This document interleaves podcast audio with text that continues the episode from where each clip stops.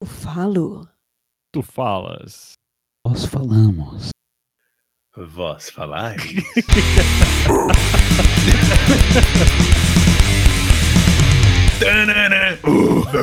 Essa ficou bizarra.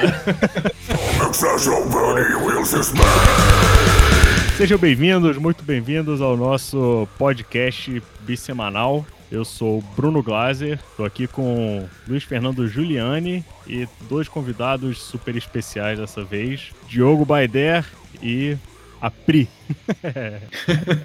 É conhecida como Priscila Ramos. também conhecida como Priscila Ramos. Não, eu diria que é a Priscila Ramos, mais conhecida como Pri. Pode ser também. Melhor. E aí, pessoal, tudo bem? Tudo bem? Beleza, aí com com vocês. vocês. Tranquilo. Tudo ótimo. Todo mundo de quarentena, continuamos no mesmo papo, né? Pessoal em casa. Portadinhos. Vocês são dos quarenteners que saem de casa e vão fazer manifestação e tocar buzina, ou vocês são dos quarenteners que ficam em casa de verdade? Não, a gente, a gente é dos que tem mais de dois neurônios. A gente fica em casa mesmo. Ainda bem, né? A gente já fazia quarentena antes de ser modinha. A gente trabalha em casa. É, a gente já E fazia quarentena. school. Agora é uma quarentena nível hard, né? Que ela só aumentou É. de intensidade, mas a gente já fazia antes. Já vinham treinando, né? Agora virou a maratona. Exato. Hipster de quarentena, uma nova classificação, né? É, cara, até a minha, a minha irmã tava me falando outro dia, falou, pô, cara, nunca gostei de abraçar as pessoas e, e nem nada. Agora virou o padrão, eu tô feliz da vida, cara. Gostei dessa quarentena aí. Já Sempre ter- tem um lado bom. depois que terminar a pandemia, a gente podia continuar esse lance de distanciamento social, né? Yeah.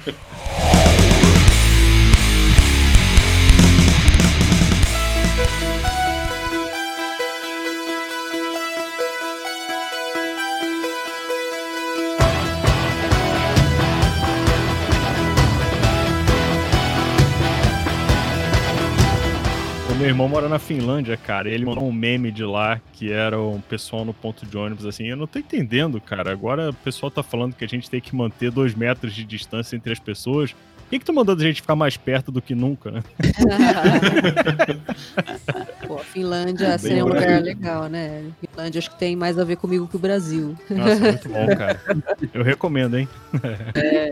Vamos lá, vamos começar. A primeira coisa é apresentar esse, esse grande casal que tá participando com a gente. Primeiro a Pri, que já dando um, um mini spoiler, é a vocalista da banda Sensação do Momento, Sounds Familiar. Sensação do Sensação momento. do milênio. Sensação- Sensação da pandemia. É. cara, pra ficar bem anos 80, né? É a banda do, do momento. Ô, Pri, fala um pouquinho, cara. Quem é você? Os ouvintes já sabem da Sounds Família? Não, nunca foi citada, mas hoje vai ser um Deus. Vamos saber logo mais. Ouvintes deste podcast, saibam vocês que Bruno, Luiz, eu e Diogo estivemos numa banda. E, inclusive, eu, Diogo, Bruno, continuamos estando nessa Continuamos nessa Ó, banda. caiu uma, caiu uma, caiu uma lagriminha aqui agora, viu? O Luiz desertou. É, Luiz foi, é, Brincadeira, né, cara? vir à América e a gente ficou, né? E foi assim, foi por intermédio da banda que a gente se conheceu, né, Bruno? Exatamente, exatamente. Um, eu um dia do nada recebi uma, uma ligação do Luiz falando, cara, tá afim de tocar guitarra, bateria, né? Acho que foi, tá afim de tocar bateria numa banda de anos 80? Vamos? Claro. Qualquer banda é legal, Que né? não. então o Bruno não era muito chegado, né? Em anos 80 ou Sempre era? foi, sempre foi. O Bruno é chegado em qualquer coisa, né? Cara, se tem alguém tocando campainha, o Bruno tá ouvindo. É, cara, é sempre bom, né? Acompanha os, os shows, né, que o, o Bruno tem interesse no Facebook. e é muito interessante, porque é umas bandas que a gente nunca ouviu falar, né? Tipo Gangrena Gasosa e outras. Uma coisa Bruno boa. é, A tipo, Gasosa já foi citado aqui, hein? Já foi esse É, sobre podcast sobre música e religião. Opa! Não me surpreenderia se o Bruno fosse no mesmo dia num show do Gangrena Gasosa e do ABBA. Eu iria. ABBA aí. Certeza, total. certeza. Mas o Luiz tem contado o começo da banda. Então vou, vou falar inicialmente. Bom, o Diogo estudou comigo no colégio, né? no- amigo de infância, grande amigo aí. Acho que estudamos o quê? Desde a sexta série juntos? Quinta série. Quinta? Não, Acho que peraí. Foi sexta, né? Da sexta até o terceiro colegial. Ah, é, sexta, é verdade. Então, pô, quando o Diogo começou a estudar música, foi quando eu comecei também. O Diogo levou a sério e eu não, tanto que. ele- Bom, ele, depois ele conta a história dele, mas enfim. E, e aí ele casou com a Pri. É, vocês casaram? Chama de casamento ou não?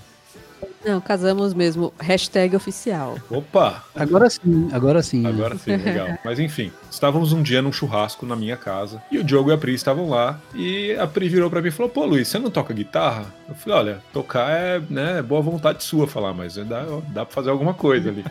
Ela falou: Então, tô querendo montar uma banda de anos 80, música dos anos 80. Vamos? Eu falei: Pô, Lógico, demorou, né? E o Diogão, eu sei que é o estilo de música favorito dele, eu vi a cara de felicidade dele do lado da Pri, assim, empolgadaço em montar uma banda dos anos 80, né, Diogo?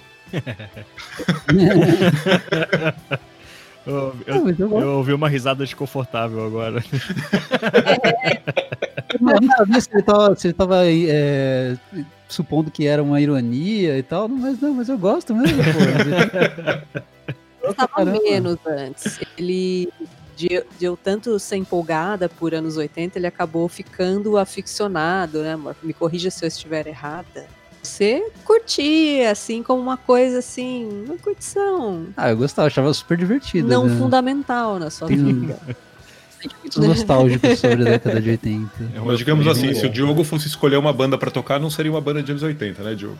Inicialmente. Inicialmente não, é.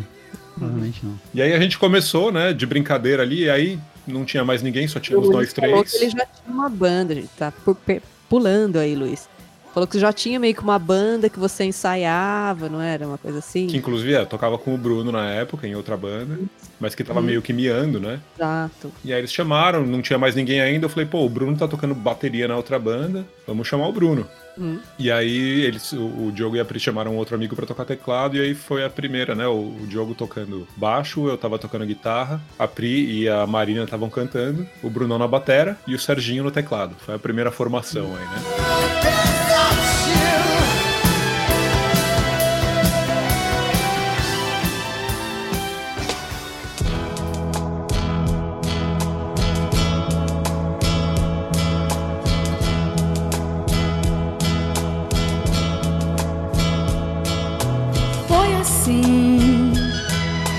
Agora, agora eu deixo para vocês contar a história de vocês. Quem são vocês? Pri, conta a sua história aí. Então, é, é, eu, o Di, o Luiz, a Marina, né, minha cunhada, a gente já tinha um histórico de karaokês, né, né, Luiz? Opa! Lembra? alguns karaokês, algumas bebedeiras e porres em karaokês e histórias engraçadas. A gente já curtia cantar, né, tal. E aí a gente teve essa ideia de montar a banda, que felizmente acabou dando certo. E, enfim, é, o Diogo eu conheci na faculdade, né, amor? Eu fiz artes plásticas, ele fez música. E hoje eu continuo trabalhando com arte, né? Sou ceramista. Enfim, a gente se conheceu, a gente sempre curtiu muito música, né? E ele é baixista, né? Eu sempre gostei de cantar, principalmente no karaokê, e a gente teve essa ideia, ah, vamos fazer a banda. Luiz topou, o Bruno tocou, topou e tocou. e é assim que começou, né, nossa banda. E você cantava em coral também, né, Pri? Sim, cantei em coral. Mas foi depois, né? A banda eu acho que é anterior ao coral. Mas no, no coral na, na, Unicamp? Você não... Unicamp, não. É, você não participou de. Eu, não, eu jurava que você tinha participado não, de coral na Unicamp? Eu não lembro. Faz tanto tempo, né? A banda é, faz, faz tempo, né? Que a gente tá. Nossa, faz tempo já, né? Por incrível que pareça. Foi isso que a gente começou. O que eu tinha na memória é que você cantava no coral com a Nayara, tinha até umas. Não, mas isso era assim? zoeira, assim? amor. Não vamos ah, entrar na. É, let's not go there. Tá rolando revelações aí no podcast. Você acha que conhece? Né? Não, que era muito tosco. O coral, na... porque a gente tinha que fazer aula de apreciação musical, né? É uma das matérias lá do curso de artes plásticas, né? E a gente tinha um coral, só que não tinha homens, né, praticamente, né? Era uma coisa meio rara, né, no curso de artes plásticas, né? São um número muito reduzido. Aí saímos corais toscos, assim, mas a gente começou a brincar, assim, né? E aí, vindo para São Paulo, vindo morar, morar em São Paulo, que eu comecei a ir em karaokê, comecei a me entusiasmar pela ideia. E aí, começou uma banda e foi assim. Foi assim.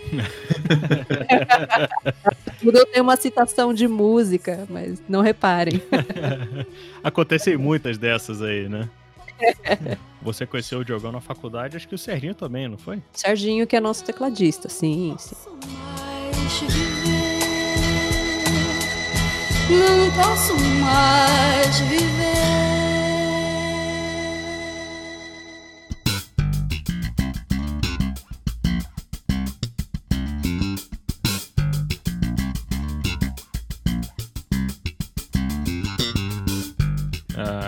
Caí de paraquedas nesse grupo que já se conhece há muito tempo aí, né? E o, o Diogão é o cara que assim como o Marcelo, que a gente conversou no, no, episódio anterior, é um cara que levou a música a sério de verdade, né? Diferente de eu e o Luiz, ele sabe o que tá fazendo, né?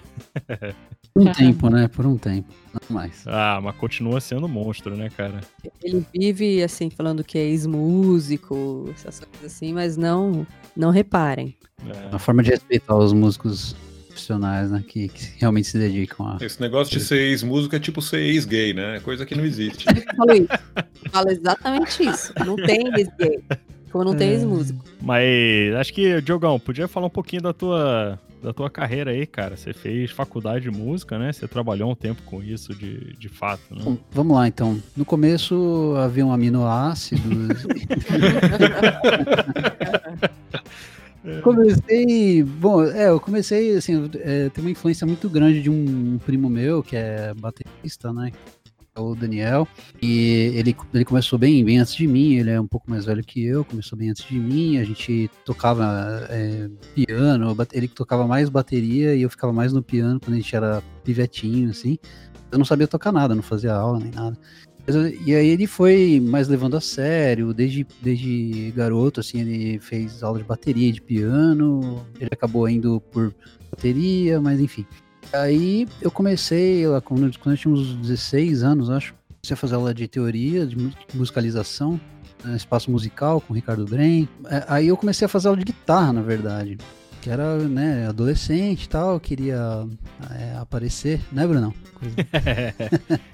e aí, aí eu fiz uma aula de guitarra e, nossa senhora, e odiei.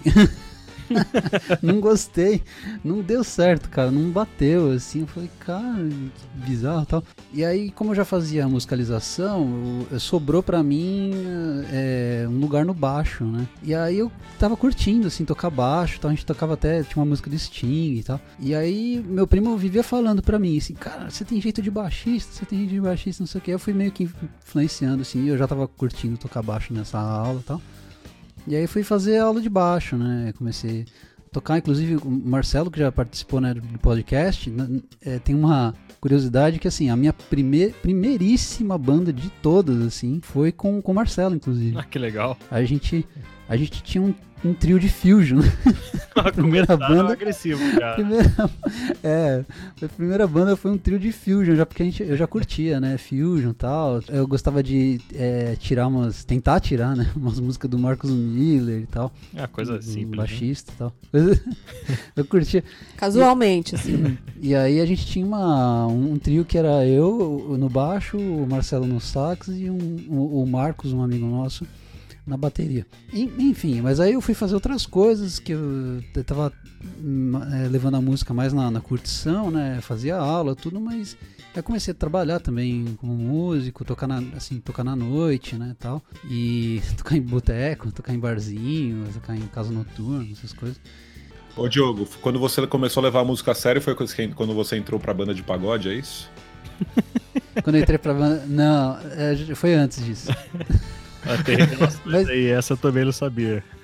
Cara, engraçado. Eu, ó, certa. Assim, pode-se dizer que eu já trabalhei em banda de pagode, mas eu nunca fiz show de pagode. Assim, eu já cheguei a ensaiar com banda de pagode e tal, tirar repertório e ensaiar e tal. Sempre deu. Sempre tem essas coisas, né? Você vai ensaiar com banda, você tem trabalho, não sei o que, e aí dá alguma zica que não fecha. Não, vai, não, não faz show. Acontece. Já, nossa, várias histórias bizarras. E, mas enfim, aí vou tentar encurtar. Fui fazer outras coisas da vida, fui, fui fazer meteorologia, e aí descobri que o, o tempo que eu queria estudar era o tempo da música e não do clima. E aí acabei, acabei indo pra, pra, pra faculdade de música mesmo. Então, aí quando cheguei na faculdade de música, no primeiro ano conheci a Pri e tal. E né, solta a música aí do do Richard Clayderman. e aí...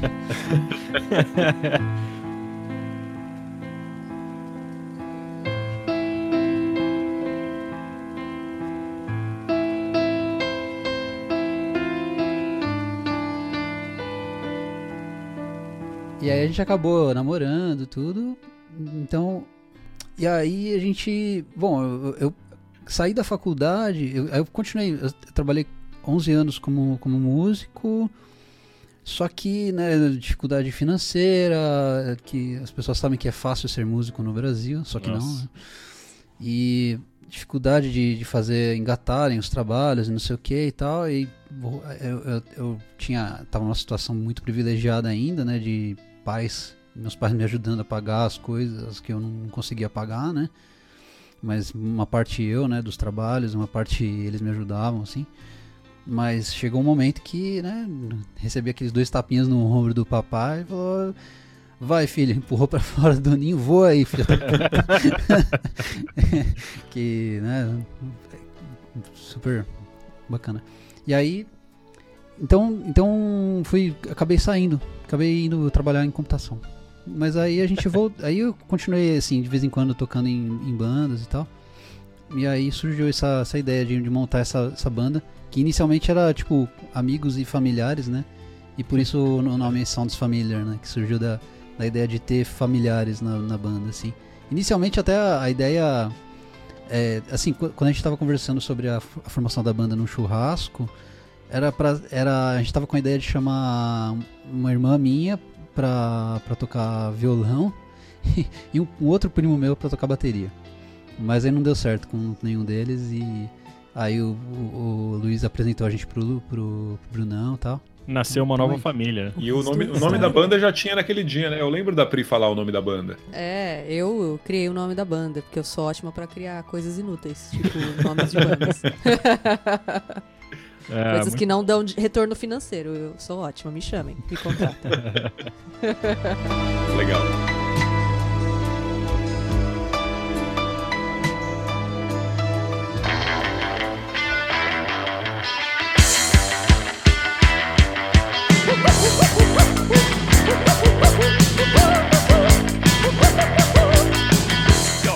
Muito bom. E aí a, a banda. Acho que isso deve ter sido o quê? 2015 por aí? Que nasceu Sounds Familiar? Sim, né? Por aí. Acho que sim. Cara, faz acho... tudo isso já? É, então. É, então Cinco né? anos, né? E desde então tem um feito... show por ano, né? É. Um show por ano não, Quando né? tem, cada né? 2.5 anos, né? A cada 1.5 anos. Uma banda que tem feito muito sucesso aqui na minha rua. Cá entre nós. não, mas vai, vai, vai melhorar, né? A banda é que aqui teve... no podcast a gente só chama coisas que fazem tanto sucesso quanto a gente, entendeu? É. Agora oficialmente temos 5 ouvintes, né? Muito bom. Que bom, gente, a liberdade, entendeu? Que vocês não têm amarras com ninguém. É isso aí. Olha, tem uma coisa legal que é a gente nunca fez. É, eu, eu já fiz show menor do que os shows que a gente já fez com essa banda. Já fiz show com um público de uma pessoa, exatamente, que era o dono do bar. Sem zoeira. É, muito bom. O importante é tocar, cara. Eu sempre falo que eu fico feliz se quiser tocar até pagode, me chama que, que me divirto, né? Na medida do possível. Você jogou fora. a gente já falou bastante, mas a banda a Sounds Familiar é uma banda que ela tem um, um escopo muito bem definido de tocar música dos anos 80, né? Pop rock, digamos, do, dos anos 80. Internacional. Não? Internacional. Exatamente. Não passa de, de rock, né? Então não entra metal e também não passa uhum. de pop muito para baixo, né? temos nossos limites. É, todo, todos temos limites. e aí, o que a gente queria bater um papo hoje é exatamente sobre os anos 80 né? A gente já teve um episódio que acabou sendo um pouco quase mais político do que musical. A gente queria conversar sobre a música dos anos 80 com nossos dois grandes especialistas aí, que são o, o a base da, da Sounds Familiar, né? O pessoal que criou e que mantém. O Diogão é o maestro da banda. Maestro. É, o, o cara que faz tudo, o arranjador, ele é o cara que, que sabe o que tá fazendo, né? Principal é o CEO. Todos, Você falando CEO. assim, parece que eu chego no, nos ensaios com, com uma, uma pastinha cheia de partitura pra todo mundo, assim, de né? Entrego, ó, toca aí. Isso ele é. gostaria é. de fazer, é. mas não vai rolar, porque o resto da banda não, né? Falta de tempo eu, minha. não obedeceria. Não, não obedeceria não. Eu, particularmente, só não consigo acompanhar. Eu também não. Mas isso a gente abafa, a gente não sai revelando. Assim.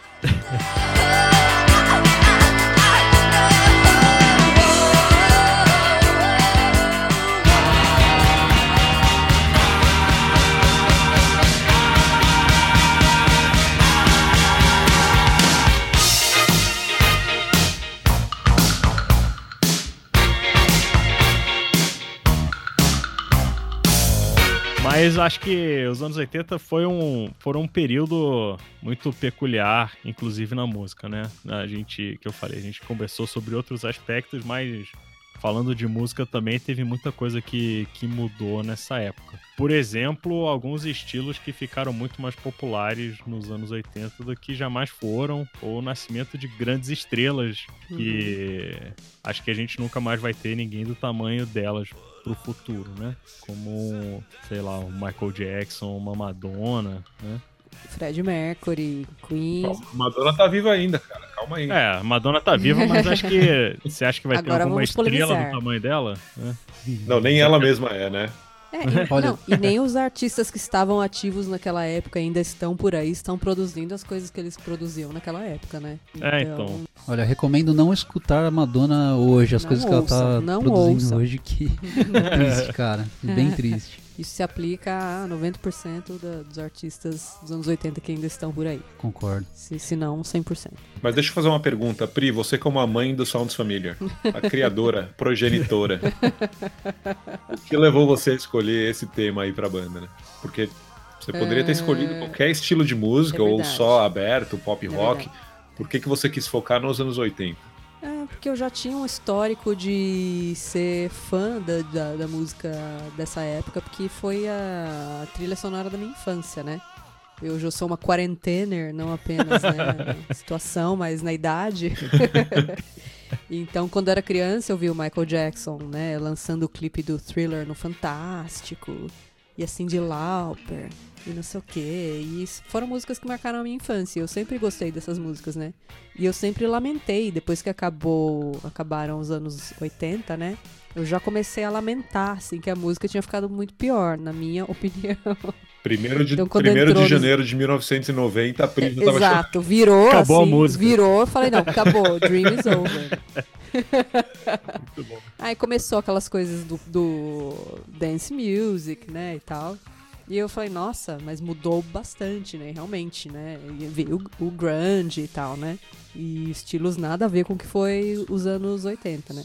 Então eu sempre gostei desde criança, e aí na faculdade com as amigas a gente cantava, né, pra, pra se divertir. Nos karaokês eu comecei a cantar e fui curtindo cada vez mais, assim, né? Fui me aprofundando, assim. E aí, pra cantar pode ser um desafio, né? Acho que anos 80 tem é. um exagero inacreditável, né? tem, tem. É uma época, se tocou num ponto que é muito importante da música, né? Dessa década, que é o exagero, tanto nas interpretações, quanto nos arranjos, quanto na, na quantidade de emoção. Nos agudos. nos agudos, em tudo, né? Era tudo muito over, né?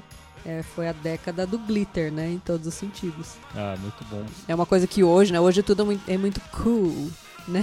tipo, tudo muito certinho. Na, naquela época não, né? Ninguém tinha, tinha vergonha de ser brega, né? De ser exagerado, de ser escrachado. Ser brega era o que pegava, né? é, ser brega era a vida, né? Então...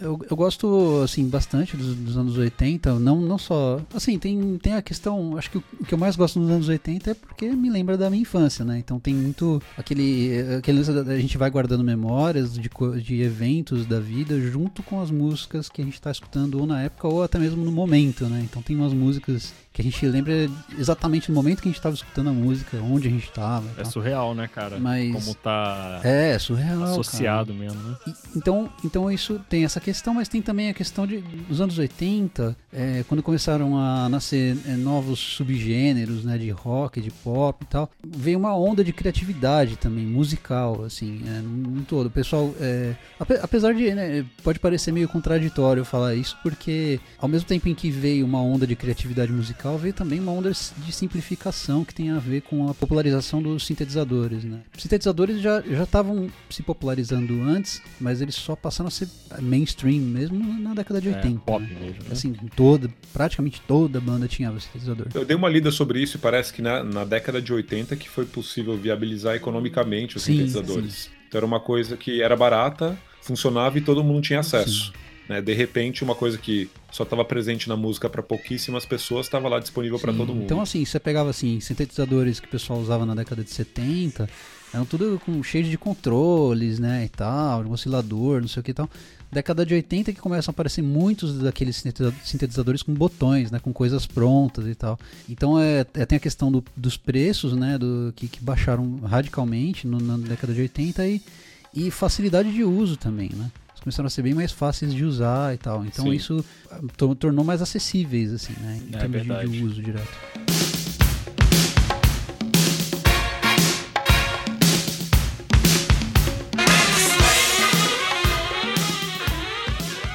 Miss me, I know you miss me, I know you miss me, but love, I, I know you miss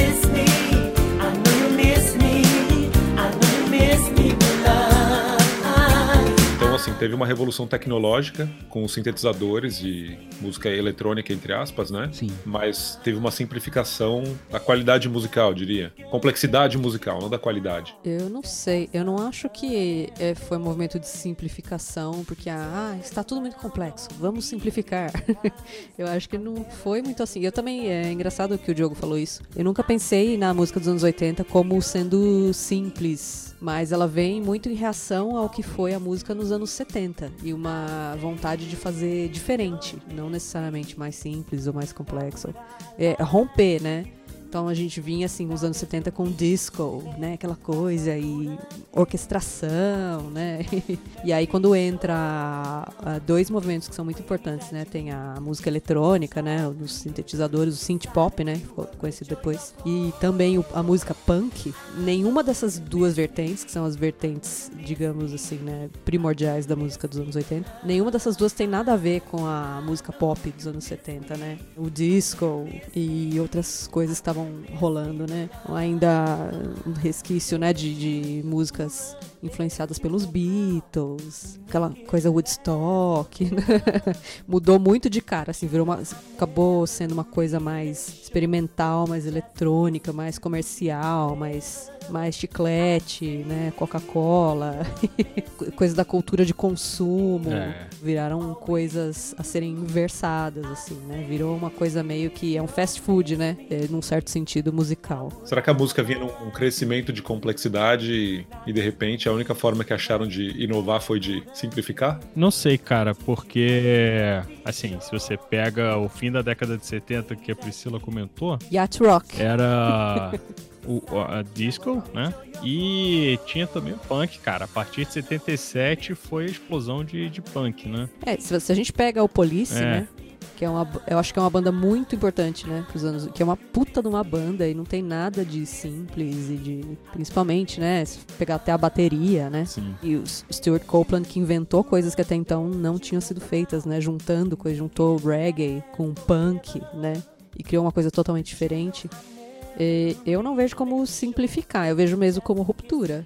É, uma coisa que acho que é uma característica muito forte para mim, pelo menos dos anos 80, da, das principais bandas, digamos, é que ficou muito polido, né, cara? Assim, as Sim. coisas ficaram muito redondinhas. E aí acho que tem muito com aqueles carinhas, o, tipo o Mutt Lang, aquele produtor lá que fez o Back in Black do ACDC, o Def Leppard explodiu quando ele começou a arredondar as músicas dos caras, né? Ou Desmond Child, que é aquele compositor que trabalhou com Bon Jovi, né? Ou com Aerosmith também, né? Os caras que conseguiam é, pegar uma música, deixar ela redondaça, né? Fazer uma gravação que era super redondinha também, né? Super polida, né? Um negócio que ficava encaixadão.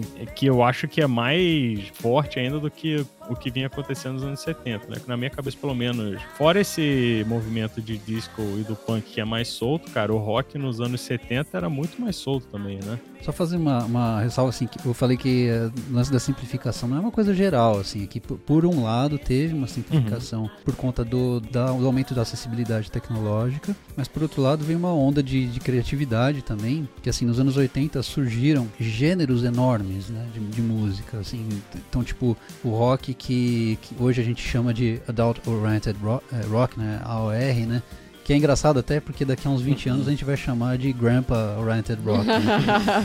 e... Grower! Vai mudar o gênero. Grower! É. E, então, Então veio uma, uma enxurrada de, de novos gêneros musicais, né? Synth pop, punk rock, pós-punk. É, pós-punk, um, né? Um monte de coisa. E a parte tecnológica, ela é importantíssima, assim, no meu entendimento, para compreender a música dos anos 80. Então não só a questão de sintetizadores, mas também de técnicas de gravação, né? Então, enquanto na, até a década de 70, assim, gravação multipista era uma coisa já, era uma realidade e tudo, mas o pessoal não gravava com muitas pistas, né? Com muitos canais e tal. Os Beatles que meio que inauguraram isso, né? E, e depois foram aumentando e tal. E nos anos 80, o pessoal já começou a tornar a gravação com vários canais uma coisa bem mais comum, né? Então começaram a inserir muitos elementos, assim, de detalhes de sintetizador no meio da música, quando era uma coisa um pouco mais de nicho, assim, sabe? Então tinha muito, assim, você pegar bandas tipo Deep Purple ou Black Sabbath, por exemplo, gravavam, tipo, ao vivo, assim, sabe? Nos anos 80 começou muito o lance de gravar as músicas com, com um instrumento de cada vez, né? E rolar overdub também, né? De gravar uma voz uma vez, depois coloca outra voz igual por cima, com o mesmo cantor. Então popularizou bastante isso na época, né? A questão tecnológica, para mim, é fundamental para entender a música da década de 80. Sim, sim. Que é um pouco dos excessos também, né? As produções com milhões de componentes e de partes que você falou, né, Diogão? Deixou de ser só uma banda tocando bateria, baixo, guitarra, voz e teclado para ter milhões de camadas e um monte de coisa acontecendo ao mesmo tempo, mas bem encaixadinho, né? Se você for pensar na década de 80, teve esse lance de excessos bastante na, na questão visual também, em performance, né? Também. Talvez tenha sido um mecanismo de é, inconsciente de compensação, assim. Alguns gêneros são um pouco mais simplificados, então a gente vai deixar a performance bem mais é, rebuscada. É, muito mais roupa e muito mais cabelo uhum. para cima, é. né? Laque, Tem... né? Não existe música sem laque. Isso é importante saber. Polainas. Polainas. E não vamos esquecer, né, daquelas roupas com o colan que vai do dedão do pé até o pescoço e que dependendo do artista tem dois cortes onde ficam as nádegas, né? Isso é uma coisa importante para se lembrar dos anos 80. Falou aí o fã do Van Halen, né, cara? Sim, Era o exibidor de bunda, né? Exato. Agora, tem um lance também que na parte harmônica das músicas, você começa a notar que realmente há uma simplificação, mesmo quando há, por exemplo, gêneros que não são necessariamente simplificados como uma, uma regra geral, assim, mas que não dá para incluir jazz aí no meio, né? Com certeza. Então, mas assim, falando de rock, pop, em termos de harmonias, elas começam a simplificar mais, é, se você pegar pela média. É, se pegar as bandas de rock do, da década de 70, por exemplo, elas ousavam um pouco mais na questão da, da harmonia. Quando chega a década de 80, elas começam a, a simplificar a parte harmônica, né? Parte rítmica não necessariamente, às vezes sim. Mas... Só que para mim parece que existe um movimento de simplificação mesmo da, da harmonia que é uma coisa constante na, na, história da música, assim, né? Uma coisa que eu tava conversando com a Pri há um tempo atrás, é, a gente tava tentando identificar por que que eu e ela, em comum, a gente tem um desgosto pela, por boa parte da década de 90. Tem coisa boa na década de 90, assim, eu gosto de bastantes trabalhos do, da década de 90, mas tem muita coisa ruim que começa a acontecer na década de 90. E eu acho que tem a ver com a questão da harmonia, porque na década de 90, o pessoal ousa ainda menos na, nas harmonias e tem uma diferença que você nota que várias bandas começam a fazer músicas com bem menos é, sequências harmônicas. Então o cara fica no acorde lá, ele fica 4, 8, 16 compassos no mesmo acorde. E aí isso não, não muda muito o clima da, da música, assim, né? Então você acaba ficando naquele mesmo sentimento por muito tempo. Então isso acaba, para mim, pessoalmente, gera um tédio, assim. É, e você chegou numa uma questão importante, assim, também, que é que acabei de ter branco aqui, que eu não sei, mas eu ia falar que era uma coisa muito importante. Ah, é, sim. É, porque eu acho assim, a gente tá falando de simplificar, né? A história da música popular, né, comercial mainstream, a, a música vai sendo, né, para consumo, né, vai sendo simplificada cada vez mais. Chega para mim num ponto nos anos 90 que ela já tá, começa a ficar tão simplificada que é o que o jogo falou, né? Virou meio que um tédio, né? Tem muitas músicas dos anos a partir dos anos 90 que são um tédio, né? E, e inclusive se discute a morte do rock já né? a partir dos anos 90, né? que é uma coisa em paralelo que acontece aí. Mas é, quando, quando eu penso assim na música dos anos 80, principalmente se você pegar uma música tipo uma balada, né? Pega a, a balada do Karate Kid, karaokê. karaokê Kid. O senhor é, Miojo. Você vê, é, senhor Miyagi. Você, você ouve aquela música, pelo menos para mim, é, tudo para mim é muito visual, assim, quando eu ouço uma melodia, né? Você vê o caminho que aquela melodia percorre, né? E é uma coisa interessante, com altos e baixos, e desce, sobe, e cria um clima um clima, cli, cria. Nossa, é difícil falar Cria um cria clima. outro clima. É, é. Então vai, vai percorrendo caminhos assim, né, musicais assim. E se você pega hoje, sei lá, uma Taylor Swift, uma Beyoncé, qualquer coisa,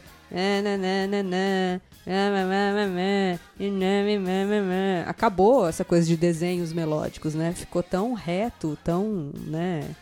Eu acho que é o máximo. Então, estamos caminhando para o máximo da simplificação. Mas eu acho que um pouquinho além disso, tem o, eu acho que tem um lance da, dos anos 80 ser meio direcionado pra alopração de tudo, né? Sim. É, a década da cocaína. É, aquela, né? mas aquela resposta que o Diogo me deu quando eu brinquei que ele não, não gostava de anos 80, que eu sei que não era o estilo favorito dele. O Diogão é do jazz, do uhum. fusion, ele sempre foi, né? Pelo menos o que eu sabia. Mas os anos 80 tem esse negócio de propositalmente ser uma música divertida, né? Sim. Uma música que te entretém de alguma forma. Uhum. E eu acho que os anos 90 foi para uma coisa evoluindo disso, mas para uma coisa mais, mais dark um pouquinho, talvez. Deprimindo disso. É, eu vou, Sim, vou dar minha opinião. Certeza. A gente tá, assim, só pra também voltar um pouco, a gente tá falando do, de música popular, né? Uhum, é, ah, como sim. o Diogão comentou, cara, sempre tem os outros gêneros, podem não ser os que estão em foco. Sei lá, você vai pegar o jazz, não, não, não não simplificou, né? A, é, a outra coisa é. tá fora, tá Sim, fora. a gente tá falando mas... de mainstream, né? Metal progressivo tá fora disso. É, então, então. Mas acho que a, a música popular, ela acaba tendo um, meio que uns rebotes, né? Se você pega lá de trás que a gente já comentou, né? No, nos anos 70, no começo, o rock progressivo cresceu pra caramba, aí veio como resposta disco e punk. Aí, entre aspas, como resposta, teve o pós-punk, que deixou as coisas um pouco mais rebuscadas, né? Tinha uma visceralidade, mas tinha também um pouco mais de, de, de refinamento das coisas. E aí veio o final dos anos 80 com, sei lá, o glam rock ou glam metal, qualquer coisa que seja, com o Bon Jovi e Cinderela, né? Bon Jovi começou nos uhum. 80, mas pro final que ficou gigante com Poison, com todas aquelas bandas lá. E aí o grunge, entre aspas, foi a resposta, né? Virou um maneirismo do classic rock. É, então. A, a, Lembrando é meio... aqui das aulas de história da arte. meio é, vamos cíclico, fazer uma né? power ballad. É, power ballad. E aí perdeu um pouco o propósito, né? Porque era fazer ao estilo de, né? É, e, começa e os caras viraram caricaturas né? deles mesmos. Começa a empacotar as coisas, né? A ponto de sempre uhum. a terceira música é uma balada, né? Tem... algumas regrinhas de, de, de, música popular, de como fazer um disco que era. que, que venderia, né? E aí acho que a, a, pior parte de todas disso aí foi mais pro final dos anos 90, começo dos anos 2000, que é, as coisas começaram a ficar. Que tem aquela famosa Loudness Wars, né? Que ficou o som super comprimido. E aí eu uhum. sempre falo com o Luiz, né? O Vapor Trails do Rush, por exemplo, que acho que é, sei lá, 2002 por aí. É um CD que me dava dor de cabeça de ouvir, que acho que foi o, um, um, período negro, né, na minha, na, minha, na minha cabeça da música. De os caras querendo fazer a música mais alta possível para se destacar no rádio, né? Uhum. Que assim, bem ou mal, a música sempre teve um, interesse comercial, mas quando começa a interferir na sonoridade, acho que complica também, né? Uhum. É, se pegar qualquer coisa do Metallica dos anos 2000, nossa senhora, cara. É, é então. Dá agonia, super, né? Comprimida com, com ratio de. Ó, termo técnico, 20 para 1, né? que é tipo o cara Você chata o, música, não. O, o sinal do CD do Rush é um blocão contínuo, né, cara? E o Rush é, é uma né? banda que tinha é uma faixa preta, contrário, assim, né, cara? Pra ter todas as nuances e o máximo de dinâmica possível, né? É, é. Eu acho que se perdeu isso na, na, música popular, com certeza, não é, não é uma coisa só especulação nossa. A gente fez estudos sobre isso, tal, mostrou sobre é, variação dinâmica, né, em todo o percorrer da música. Então, se você pegar, sei lá, tipo, 100 músicas mais populares de cada ano, você vai notar que a variação dinâmica entre a, a nota mais a amplitude mais baixa e a amplitude mais alta vai ser uma diferença bem pequena. Quase assim. nada, né? Vai, vai, diminuindo a diferença, é. né, conforme o tempo passa exige menos interpretação do ouvinte também, né? Uhum.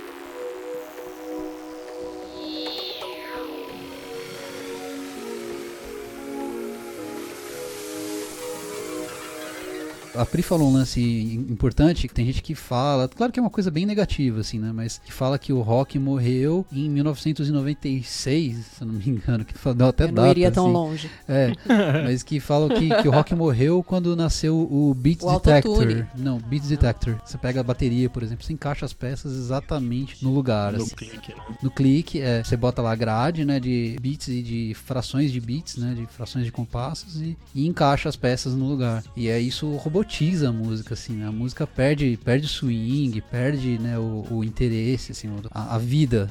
Ela morre, a música morre. E aí, em 98, criam o Autotune, né? Que foi lançado lá com uma música da Cher, até. Essa aí. É. É isso que eu ia falar, Que- cara. Eu vi uma versão dessa música que botaram até o, o, o autotune, cara. Fica muito engraçado. né? É, É, um, é um então- som horroroso, né, cara? Dá um, dá um negócio que dá Muito agonia. É, então, então assim, rola uma onda de colocar a música numa forma, né? Então, ah, essa peça vai ter que ficar nessa, nesse lugar do tempo. Não importa o que o cara tocou Retificar a certo. música, né? É, você retifica e, Funilaria pintura. e robotiza, né? Você robotiza, você tira a vida da música. É claro que no meio da música profissional se discute né, a importância de tocar certo, no, no tempo certo, mas também de saber tocar um pouco antes, um pouco depois do clique e tal, tem essa questão, né? Mas uma grande parte da, do que define a vida na, na música, o sentimento de que a música é uma coisa viva, são justamente os erros, né? São as imprecisões do, do ser humano tocando, né? É o feeling, né, cara? É o feeling, é, exatamente. E a música como uma coisa or- orgânica, né? Não quer dizer mal feita, né? mas orgânica ainda. É, então se você pega assim, uma, bota numa grade visual, sei lá, uma música do Led Zeppelin, por exemplo, que você bota lá o John Bonham tocando, é, cara, as peças estão todas fora da grade, assim. O cara toca super é, é, os- oscilando no andamento, oscilando na. Tô exagerando, né? Não é super, mas é sutil, mas é quase todos os toques dele são fora da grade, assim. Só que o cara é tão consistente na, na, na- naquilo que ele toca e ele vai tanto com a emoção da música, né? Ou ele aumenta a dinâmica, ou baixa a dinâmica, ou ele acelera um pouquinho quando a música tá pedindo isso, ele desacelera um pouquinho, que aquilo dá vida à música. É o charme, né? É, dá um charme. É a mesma coisa com qualquer arte, né? Qualquer forma de arte. Quando você começa a botar a arte em formas para tornar, tornar aquilo mais fácil de ser consumido no mercado. Fácil de ser produzido, produz com menos Exato. dinheiro, né? Exatamente. É tudo pelo dinheiro, né? Não nos esqueçamos. É, tudo lucro. É- é- isso tudo é coisa que nasceu com da, da indústria fonográfica, né? Então, claro que tem experimentação, né? De pessoas que estavam ali experimentando com ferramentas e tal, que eu acho que é também interessante. Experimentação tecnológica, super importante. Mas tem também uma um lance de, ó, beleza, pô, gostei desse negócio aí que afina a voz, vamos usar pra todo mundo agora. Então, Prático, né? Não precisa gravar 10 vezes, uma só e a gente afina É. no computador. canta aí qualquer merda que a gente usa autotune e acabou, tá resolvido.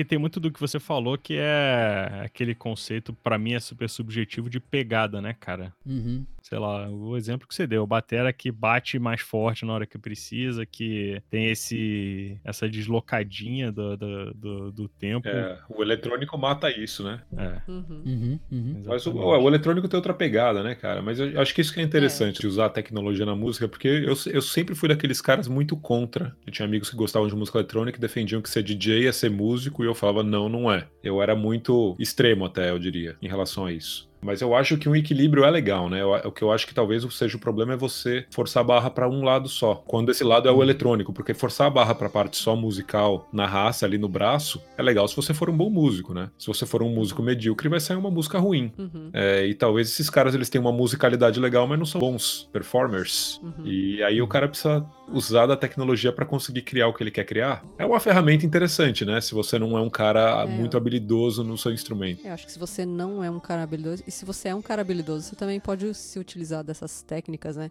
Pra até melhorar, né? É, e um, um exemplo ótimo que eu dou, que é o meu ídolo supremo, o Phil Collins. Grande Phil Collins. Tio Phil. Ele explorou muito, logo no surgimento dessa coisa de bateria eletrônica, né? E, pô, vê quem é o cara, né? Phil Collins, puta de um baterista, né? E aí surgiu a bateria eletrônica. Ele falou, ah, que merda, não, eu faço melhor. Ele falou, não, olha que interessante, o que, que eu posso fazer com isso?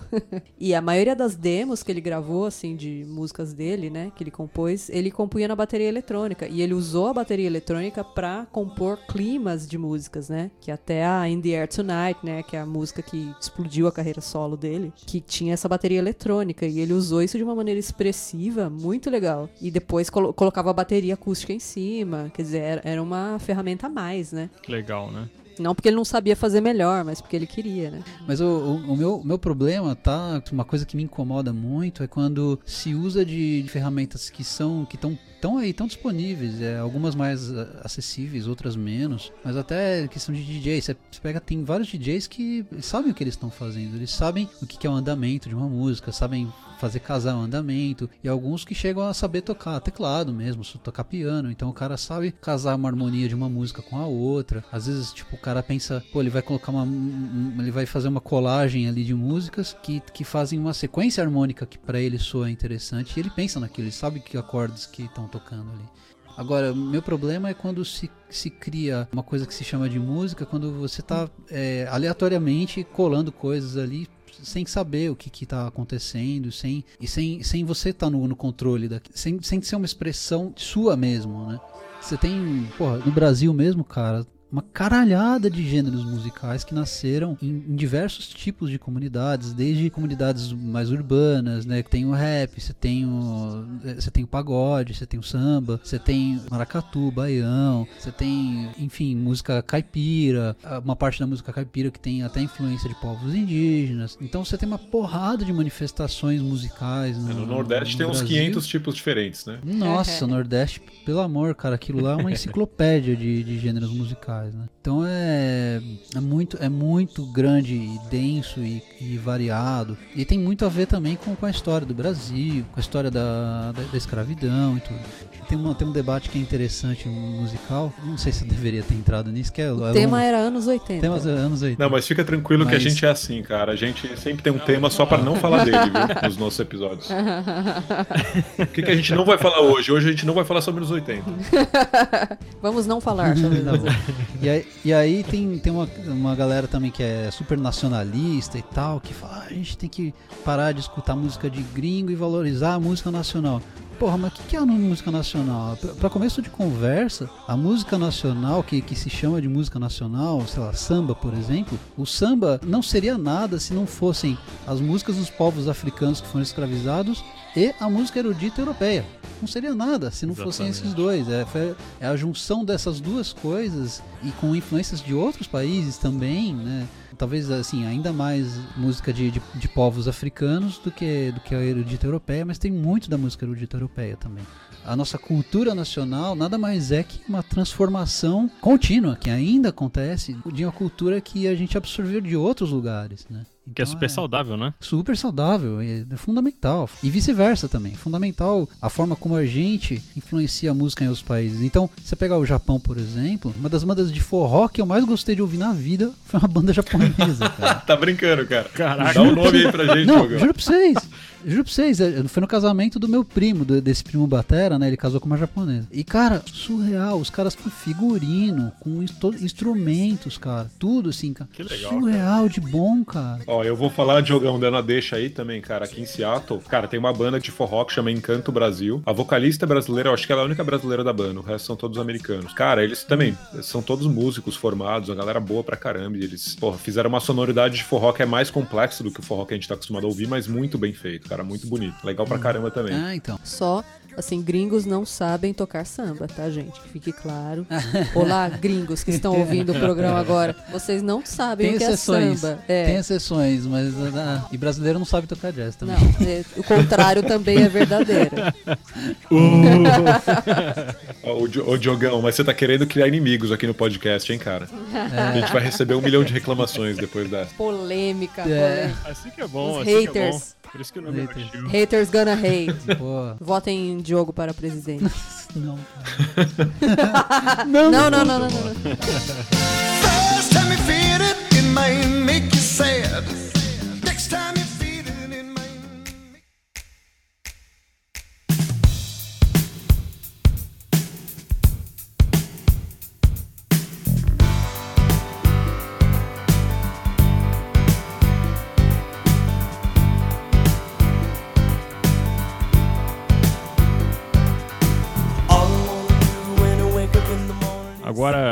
Já conversamos bastante aí Já normal sobre o não anos 80. Volta. É, A gente tem feito sempre um- uma pergunta geral de o que que tem ouvido, né? E aí, obviamente, não precisa ser anos 80, mas acho legal saber o que que vocês têm, têm escutado ultimamente, alguma dica legal pro, pro pessoal que, que ouve a gente. Podemos começar com a Pri. Olha, vou indicar alguma coisa contemporânea, né? Embora Ó. não tenha ouvido tanto quanto. Deveria ouvir mais coisas contemporâneas. Mas eu vi outro dia, assim, uma banda que a gente segue que é o Dirty Loops. Talvez vocês conheçam, talvez não, não sei. Hum, descreve aí pra gente. Eles es- estouraram, assim, no YouTube, né? Fazendo um cover jazz fusion maluco do Justin Bieber, Baby. né? Enchendo de nota, né? Porque Justin Bieber é uma merda, né? Mas eles provaram que dá pra rearranjar qualquer coisa, ficar uma coisa do caralho, fazendo essa versão do Justin Bieber, né? E os caras tudo super ultra mega jazz contemporâneos, caras, né? Mas enfim, é, eu queria, falar que eu ouvi, eles lançaram essa semana aí um single novo, né? E eles lançaram esse ano dois singles muito bons. Um que é chamado Rock You e o outro anterior é Work Shit Out. É, e é, é música, assim, de classe altíssima, assim, recomendo Boa, pra caralho. legal. assim, os caras são muito, Muito, foda. bom. E uma. Se tivesse que falar um disco dos anos 80, uma pessoa que nasceu no passado que vai ouvir daqui a 10 anos. Hum. O que, que você indica dos anos 80 pra essa Hum. criatura? Putz, são tantos. Ah, Phil Collins, alguma qualquer coisa. É, não, pode ser, pode ser, qualquer, mas se, se eu fosse pensar um, putz, um álbum. é- Disco do Carrossel. ah, já, não, já, já, já, já peguei o álbum que eu quero recomendar. É o do Yes 90, e qual é o número do... do 90 álbum? ou 125, né? Esse. Isso.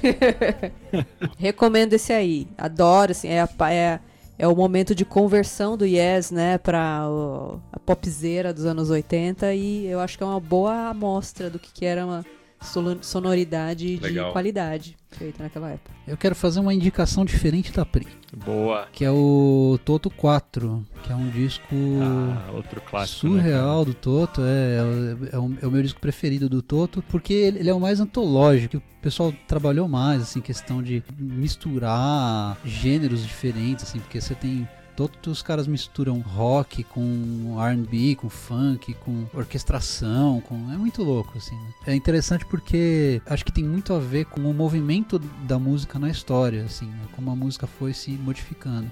É, cara, esse disco você pega a faixa de abertura e a última faixa, acho que já dá uma dica de, da grandiosidade, né? Sim, sim. Ah, o pessoal conhece bastante o África do Toto, né? Até que até ficou famosinho aí por causa de uma banda que fez um cover e tal. Mas o, o disco inteiro ele é sensacional, assim, né? Muito bom. Principalmente Rosanna, né? É, então, faz tempo que a gente não toca, É né? uma música que a gente nem curte, né, Bruno? chamada de benchmark. Benchmark é, é. Uma curiosidade aí pra quem tá escutando é que a gente, uma época a gente ficou sem, sem baterista na banda e tal, e a gente ficava testando os bateristas de acordo com essa música, se tocavam ou não, se não tocavam. Que era o música. pior ta- teste pra qualquer baterista, É pior- né? É muito complicado É, de desde os virtuosos até os mais, né? Maldade pura, né? Coitados. É, a gente É. maltratou várias pessoas aí ao longo do caminho. Alguma coisa moderna, Diogão? Alguma outra coisa que você queria recomendar, independente Nossa, da década? solto assim, sem Você tem nenhuma. ouvido? Não, o que, que você tem ouvido? Nossa, pior que ontem eu tava escutando Cacophony. Ah, você tá brincando, cara. O Ah, Diogão, eu ia- o Diogão roubando cara. a minha recomendação aqui, pô. Queimou uma recomendação Muito aí. Se vira nos Queimei. 30. Por causa do Marty Friedman? Fala aí, foi por Por causa causa do dele? Marty Friedman. Então, rolou uma história muito louca, cara, que, eu achei super curiosa. Que o Marty Friedman, assim, eu, eu era super fã dele na adolescência, né? Na época que eu queria ser guitarrista e tal. Eu escutava Marty Friedman doidado. Eu tinha um disco dele que eu escutava até fazer romo no CD. assim. E esses tempos aí, esse meu primo Batera, o Daniel, ele viu uma, a, a esposa dele mandando um vídeo de um cara tocando violão e cantando em casa, assim, por causa da quarentena e tal. E ele não sabia quem era esse cara. Aí meu- primo gravou, pegou esse som com o cara tocando e cantando, e ele gravou em cima a bateria, baixo, teclado e botou mais uns backing vocals, assim, e jogou no YouTube. E aí ele fez até com roupa assim, largadona, assim, né? Foi só uma coisa de curtição. e aí o negócio bombou, cara, de um jeito surreal, assim, uma porrada de japonês, com- né, escutando e tal, e curtindo, e mandando e compartilhando, não sei. E ele não tava entendendo. Aí que a, a, a esposa dele foi lá, falou com ele. Nossa, foi super legal o que você fez, tal, que esse cara é famoso. Aí ele não sabia que o cara era famoso, né? E aí, pô, fez maior sucesso, assim. E aí um, um dos caras que viu isso foi o Marty Friedman. Ele viu esse vídeo. Ele falou, nossa, que, que foda isso. Aí o Marty Friedman pegou o vídeo do, do, do meu primo, gravou a guitarra em cima, tá ligado? Porra, que legal, cara. É, aí Muito lançou no foda, canal cara. dele, assim, olha que legal e tal. Aí bombou mais ainda, tá ligado? O, o vídeo e tal. Aí, mó barato. Aí eu vi isso e falei, caralho, como assim, Daniel? Você tá com o Martin Freeman tocando, não sei o que. Ele, é, ele curtiu o meu vídeo lá e ele botou a guitarra em cima. Eu falei, nossa, doido, cara. Que Eu era fã do cara. bizarro, tal, cara.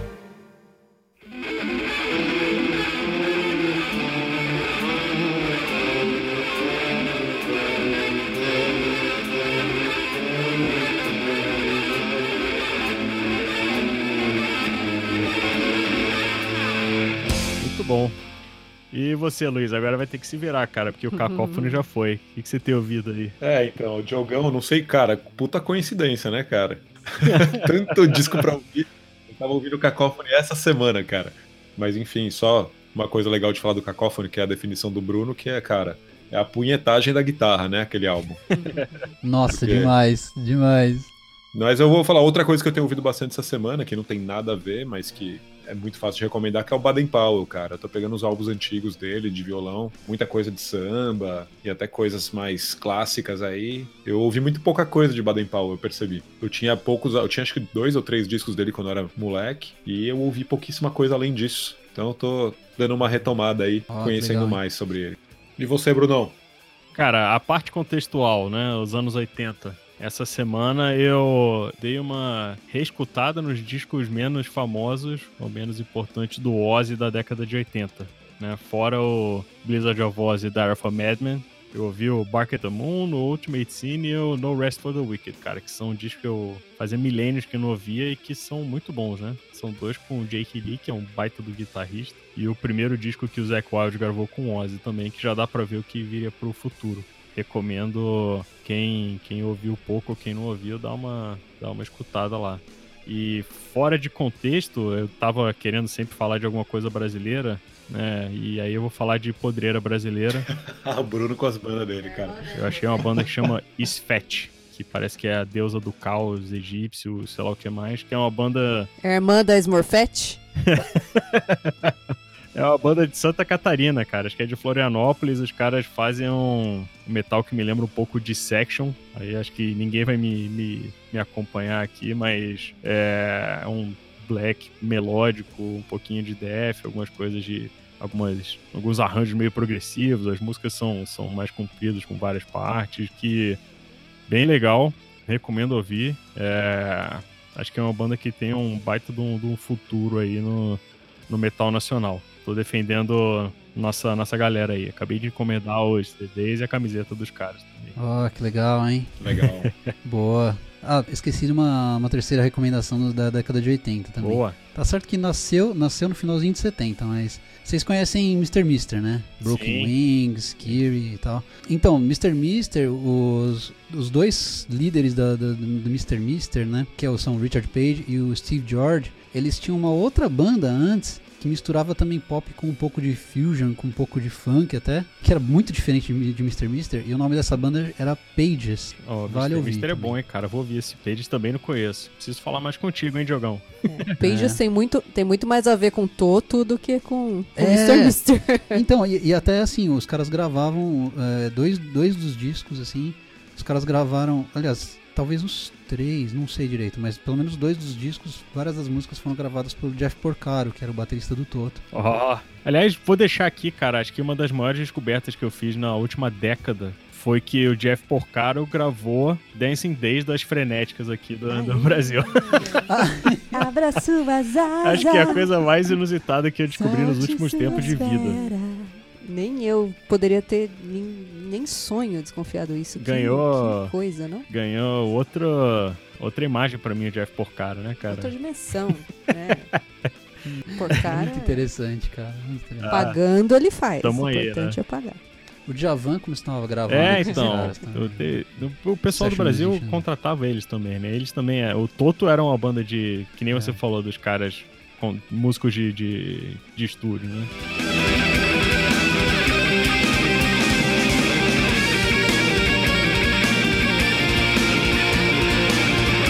Muito bom. Pô, Diogão e Priscila, muito obrigado pelo, pelo tempo de vocês. Acho que tem, tem muito assunto ainda pra gente conversar. Foi um, um primeiro papo muito bom falando aí do, do que, que a gente vive na, na nossa banda, né? A gente torce pro Luiz voltar pra Esse cá um dia pra voltar a tocar com a gente. Ó, tomara. Vou, vou voltar tocando Estamos triângulo. Quando acabar a pandemia, quando acabar a pandemia, show com a participação do Luiz. Por favor, né? Isso aí. E obrigado pela audiência, pela paciência. Até o- a próxima aí. Valeu, pessoal. É isso aí, galera. Valeu pela conversa. Valeu, abraço. galera. Tchau. Abraço. Abraço pra vocês. Tchau, tchau.